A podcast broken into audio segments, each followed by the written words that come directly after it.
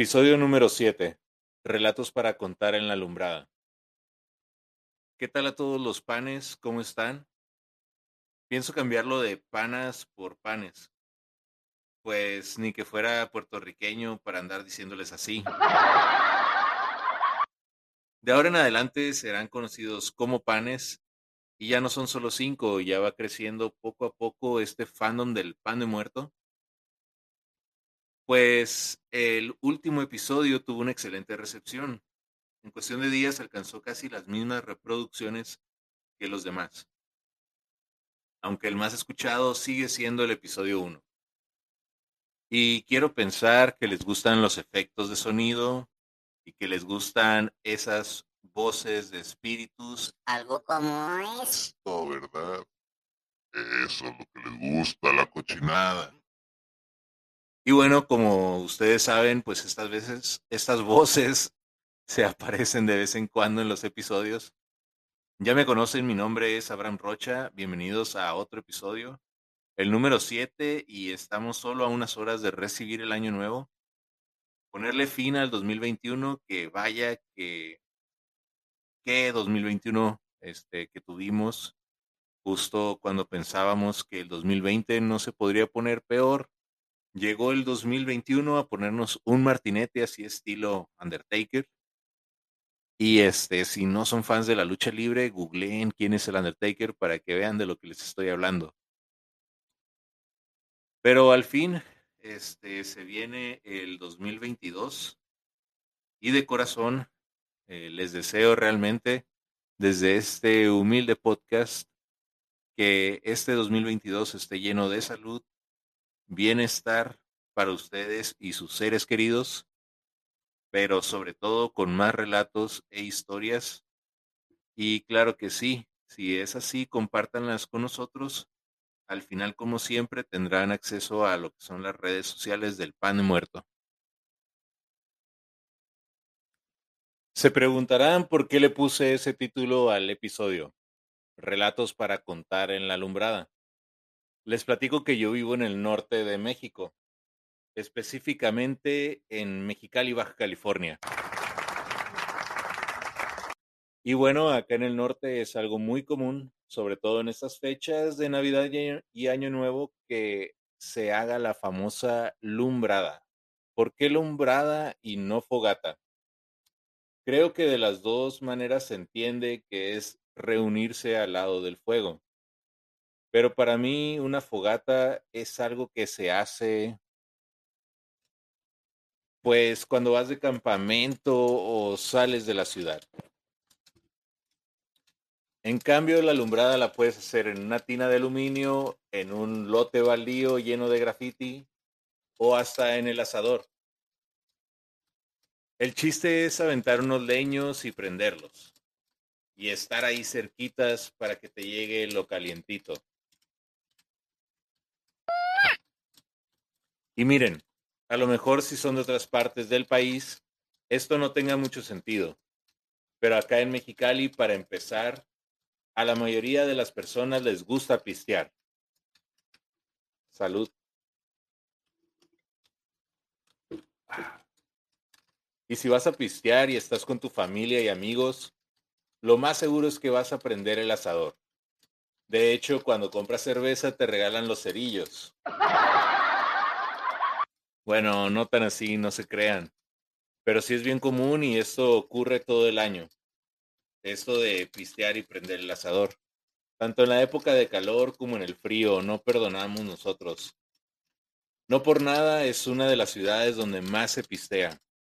Hasta se le conoce como la ciudad de los huevos fríos. Pues es bien común que te pongas la caguama entre las piernas para sostenerla mientras le das unos ricos besos y aparte este, te comes un taco de carne asada, ¿no? Ya me dio sed y hambre.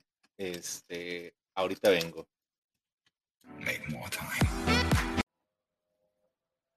Pero bueno, en época de frío el hecho de acomodarte al lado de una alumbrada es todo un ritual. Y este empieza desde la ropa que te vas a poner. Y acá el outfit oficial para la alumbrada es traer una gorra, por lo general, de algún equipo de béisbol, una chamarra Michelin, son de esas bien calientitas de plástico que parece que tuvieran como llantitas. Que si les cae una brasa, ya valió madres, pues si se prende la chamarra no hay quien la pueda apagar. Y si no se prende, de pérdida le va a quedar un agujero del tamaño de una moneda de 10 pesos. De ahí le sigue un pantalón de mezclilla o tipo kaki, con unos tenis o botas fileras. Esa bota tipo chuca que te llega a los talones y que solo se usan para dominguear. No se hagan que todos tienen un par de esos ahí clavados. Aquí quiero hacer una pausa y pedirles de la manera más atenta que sea cual sea su outfit, no combinen más de tres marcas, por favor. En especial si son deportivas. La verdad, no se ve bien. Este, no se ve bien que traigas una gorra que diga fila ahí en toda la frente, de ceja a ceja con una sudadera puma, donde el puma nace desde el ombligo, te atraviesa todo el pecho y llega hasta tu hombro. Y luego te pones un pants Adidas con tus tres rayitas en los lados. Y para finalizar, unos tenis Nike de todos los colores posibles, en especial morado o amarillo, con la palomita que te llega desde el talón hasta la punta de los dedos del pie quiero decirles que eso no es un símbolo de estatus. Más bien van a parecer maniquí de la Plaza Cachanilla. Chiste local. Eh, la Plaza Cachanilla es una plaza muy, famosa aquí en Mexicali. Eh, pero la neta, porfa, no lo hagan. Este, no se ve bien, panes. Ok, volviendo a lo de la alumbrada la gente aquí pues se reúne al lado de la lumbre y se da un fenómeno muy interesante. Pues ya a puntos pedos la gente se queda como en una especie de trance, así como si estuvieran hipnotizados, nada más viendo las brasas arder. Ya nadie dice nada y aguas, porque cuando pasa esto no falta quien se vaya de hocico contra la lumbre. De hecho, es, uno de las, es una de las causas de muerte más frecuentes en el país. Gente que se quema viva, hipnotizados ahí por la alumbrada. Bueno, no tan así, pero sí se han dado casos de estos.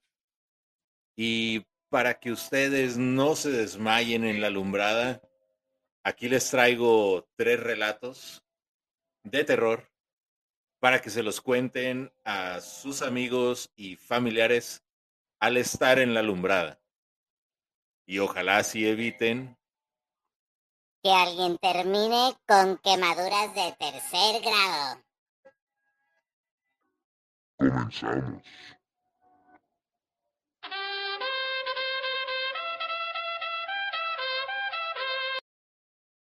Este es el Pan de Muerto Podcast. Donde el terror sabe mejor. El único pan con cero calorías y 100% de su gestión.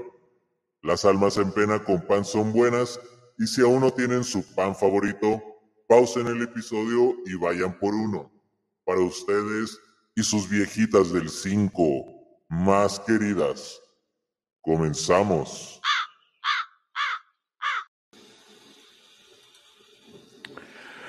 Relato número uno. Experiencia con la Ouija. Mi tía Leticia me platicó la siguiente historia hace ya muchos años. Cuando ella era joven, en una ocasión le tocó salir a la escuela. Una de sus mejores amigas, Daniela, le hizo el siguiente comentario. Oye, ¿alguna vez has jugado a la Ouija? Leticia le preguntó qué era la Ouija, pues nunca antes había escuchado de ese nombre. Daniela para esto le respondió lo siguiente. Mira, creo que la palabra está en francés, pero así para que me entiendas, pues es una tabla y donde está pintado el alfabeto y unos números, también tiene como un triángulo y en ese tienes que poner las puntas de los dedos y presionar. Tú solita vas a sentir cómo se mueve. Creo que se llama oráculo o algo así. Se usa para comunicarse con los espíritus. Le haces preguntas y se supone que mm, si juegas bien, la tabla te va a responder letra por letra. Lo único que me dejaron bien claro es que cada que termines de jugar, te debes despedir. Pero, ¿qué pasaría si solamente la dejas? Si no te despides.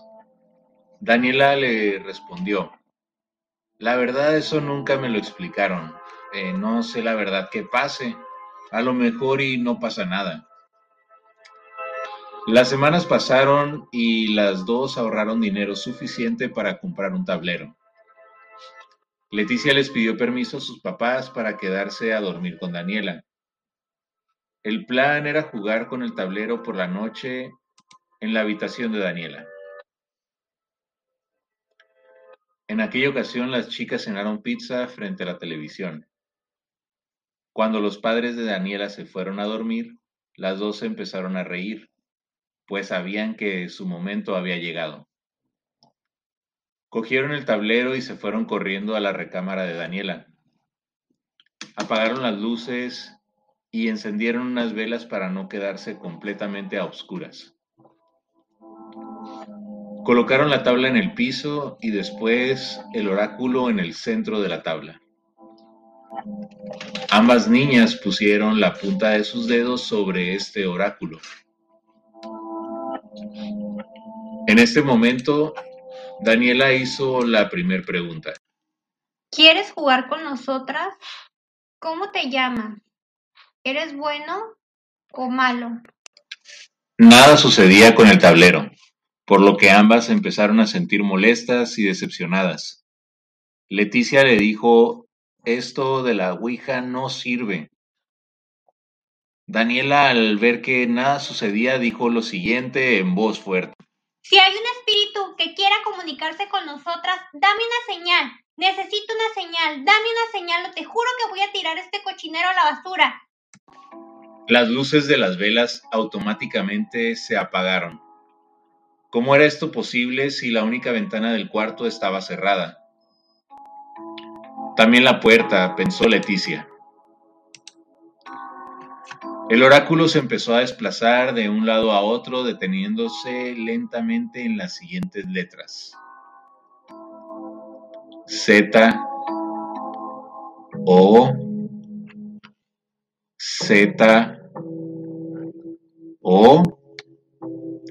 Daniela se espantó y quitó las manos. Leticia, tengo miedo, ya no hay que jugar.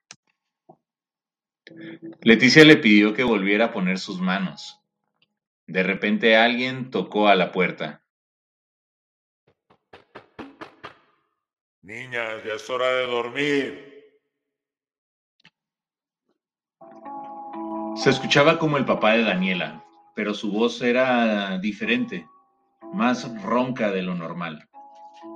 Rápido entre las dos guardaron la tabla bajo la cama y ambos se metieron y ambas se metieron bajo las cobijas listas para dormir.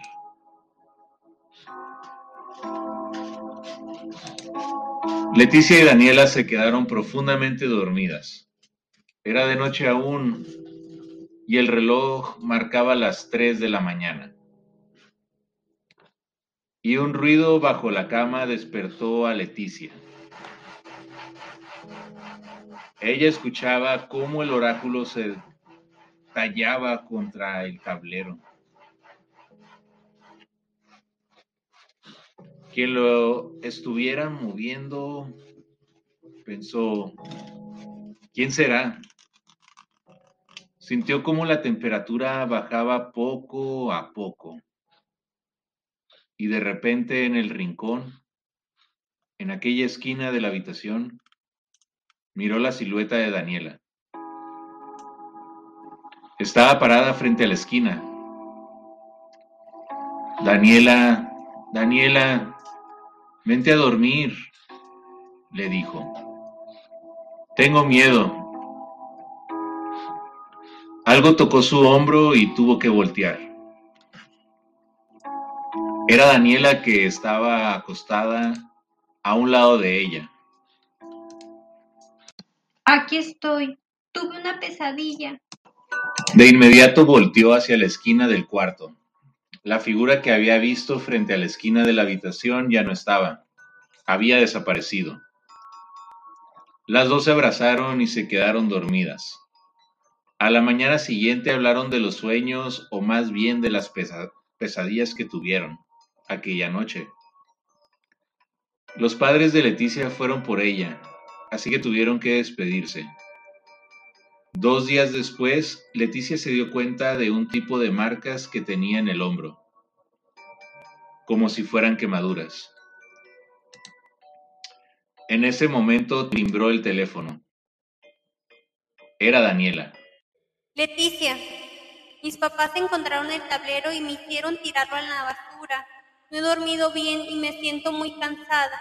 Me llevaron al doctor y me recetaron unas inyecciones. No sé ni qué sea. Pero no te hablé por eso, Leticia. Hoy cuando entré a mi cuarto busqué mis pantuflas abajo de la cama y estaba ahí. El tablero que tiré a la basura de alguna forma regresó a mi cuarto. Tenemos que despedirnos. no podemos despedirnos. No nos dejará despedirnos. La llamada se colgó. Leticia, muy asustada, le pidió a su madre que la llevara a la casa de Daniela, pues tenía un mal presentimiento. Se subieron al auto y se marcharon. Antes de llegar a la casa se dieron cuenta que estaban los bomberos y la policía. No pudieron acercarse más. Un policía les dijo, No se acerquen. Un incendio. Desgraciadamente los dueños de la casa fallecieron dentro. Leticia corrió rumbo a la casa mientras el policía le decía que no se acercara.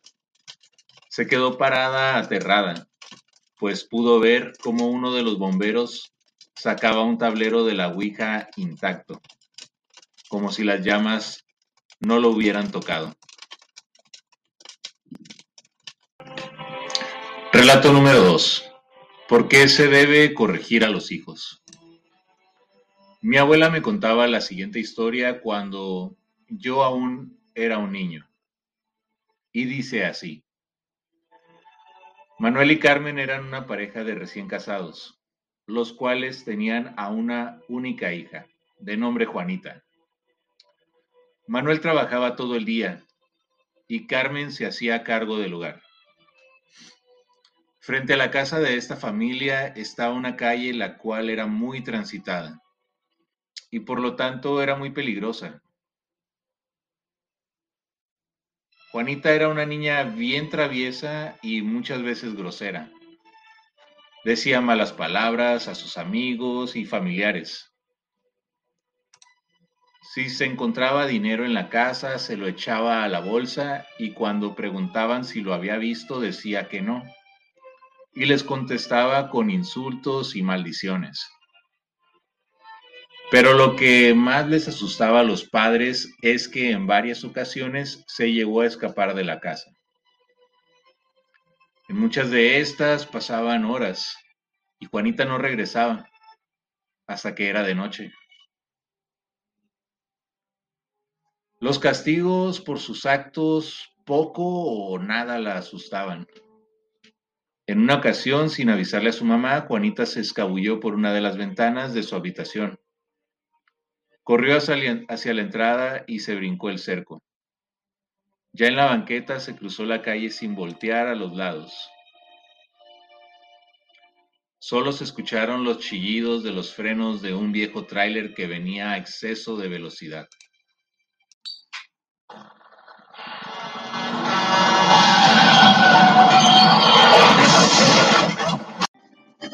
Por fin el tráiler se detuvo a unos metros de la casa de Carmen, quien salió enseguida al escuchar el escándalo de algunas personas que pasaban por ahí.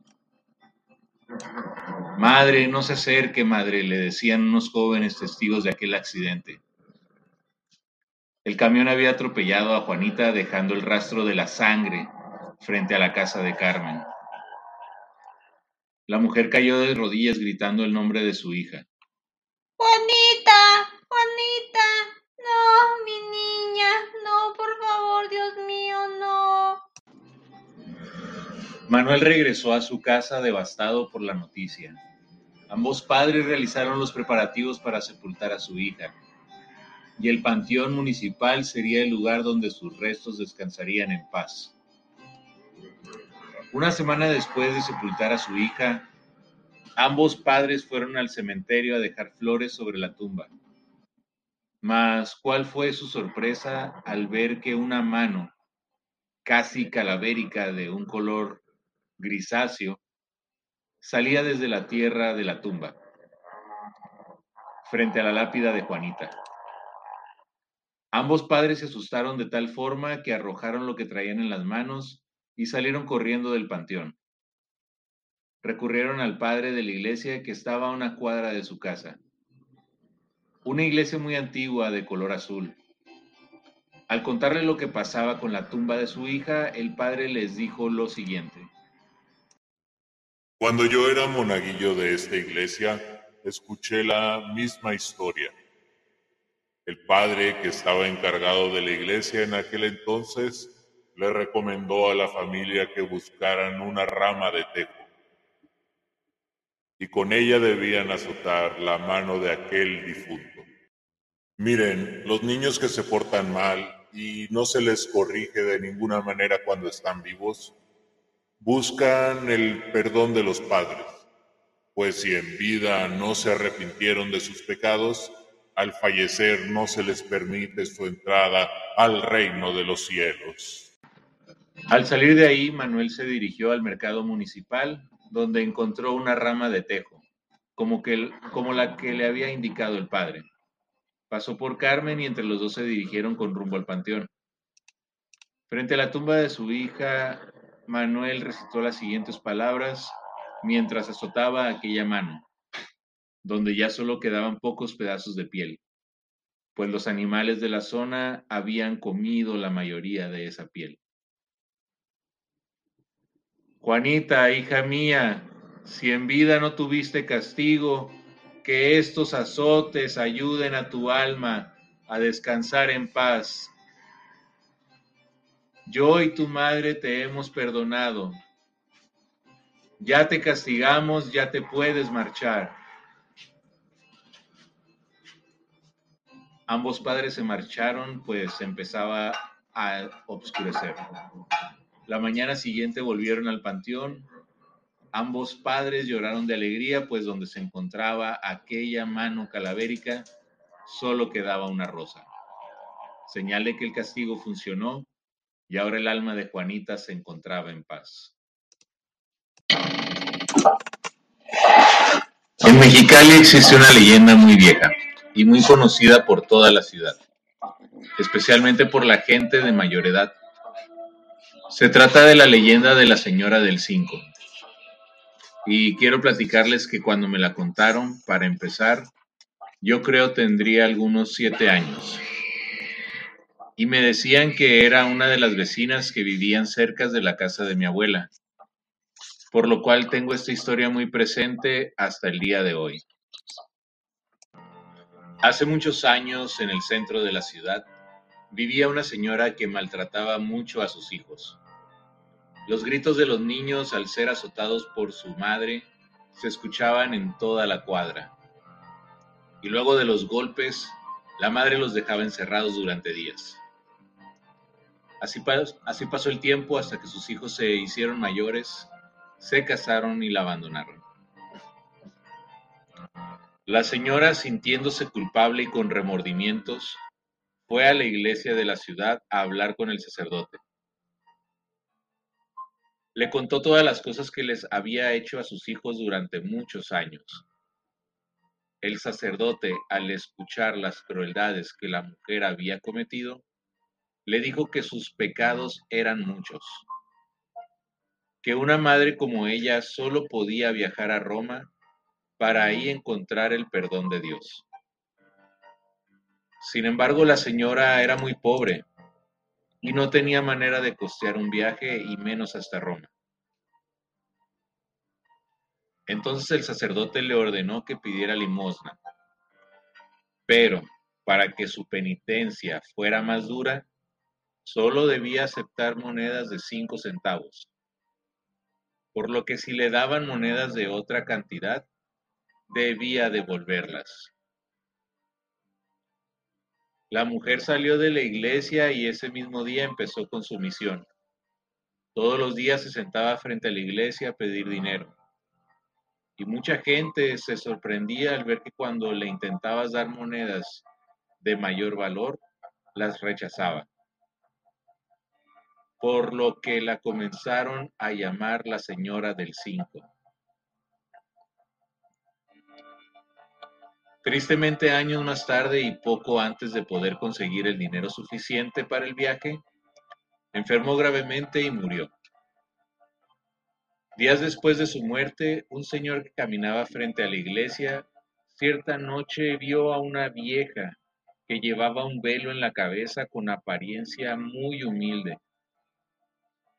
La mujer se le acercó y le dijo, Señor, ¿no me regala un cinco?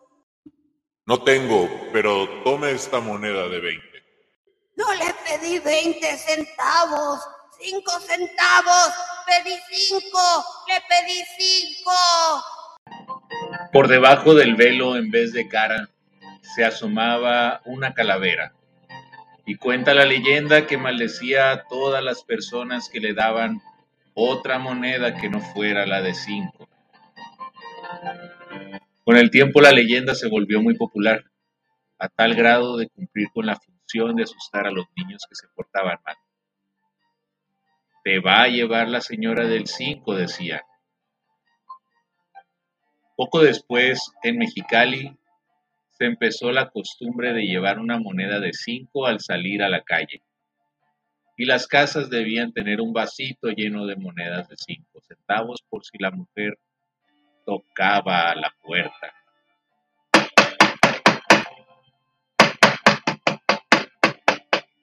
¡Cinco! ¡Cinco! La próxima vez que visites Mexicali, no olvides traer contigo una moneda de cinco centavos, pues nunca sabes si te encontrarás con la señora del 5. Agradezco al sitio de internet travelreport.mx, pues de ahí obtuve los datos restantes para este último relato de la viejita del 5. Y bueno, este, con esto llegamos al final de los relatos para contar al lado de la alumbrada. ¿Qué les parecieron? Les tengo que platicar que en la semana me tuve que hacer una prueba de COVID y salí negativo, cosa que me dio mucho gusto. Aunque ya estoy vacunado, eh, de hecho estoy muy seguro que este podcast fue el resultado de la primer vacuna. Así que ya me toca una segunda. Y qué nervios. Si con la primera empecé el podcast, con la segunda, ¿qué pasará? ¿Abriré un OnlyFans o algo así? No lo creo. Pero bueno, antes de que esto ocurra, les recuerdo que el correo oficial del Pan de Muerto Podcast es demuertopan.aol.com el Facebook es Pan de Muerto Podcast. Instagram es arroba Pan de Muerto Podcast. Y TikTok, Pan de Muerto Podcast. Ya pueden visitar la página de internet donde no tendrán que pagar ni cinco centavos y es http dos puntos diagonal diagonal de muertopan.wordpress.com. Manden sus relatos y sugerencias para poder estar en contacto pues dice la leyenda que a todos los panes que no lo hagan, Les van a tener que pegar con una ramita en la mano. Descansen en paz. Nos vemos en el siguiente episodio. Bye.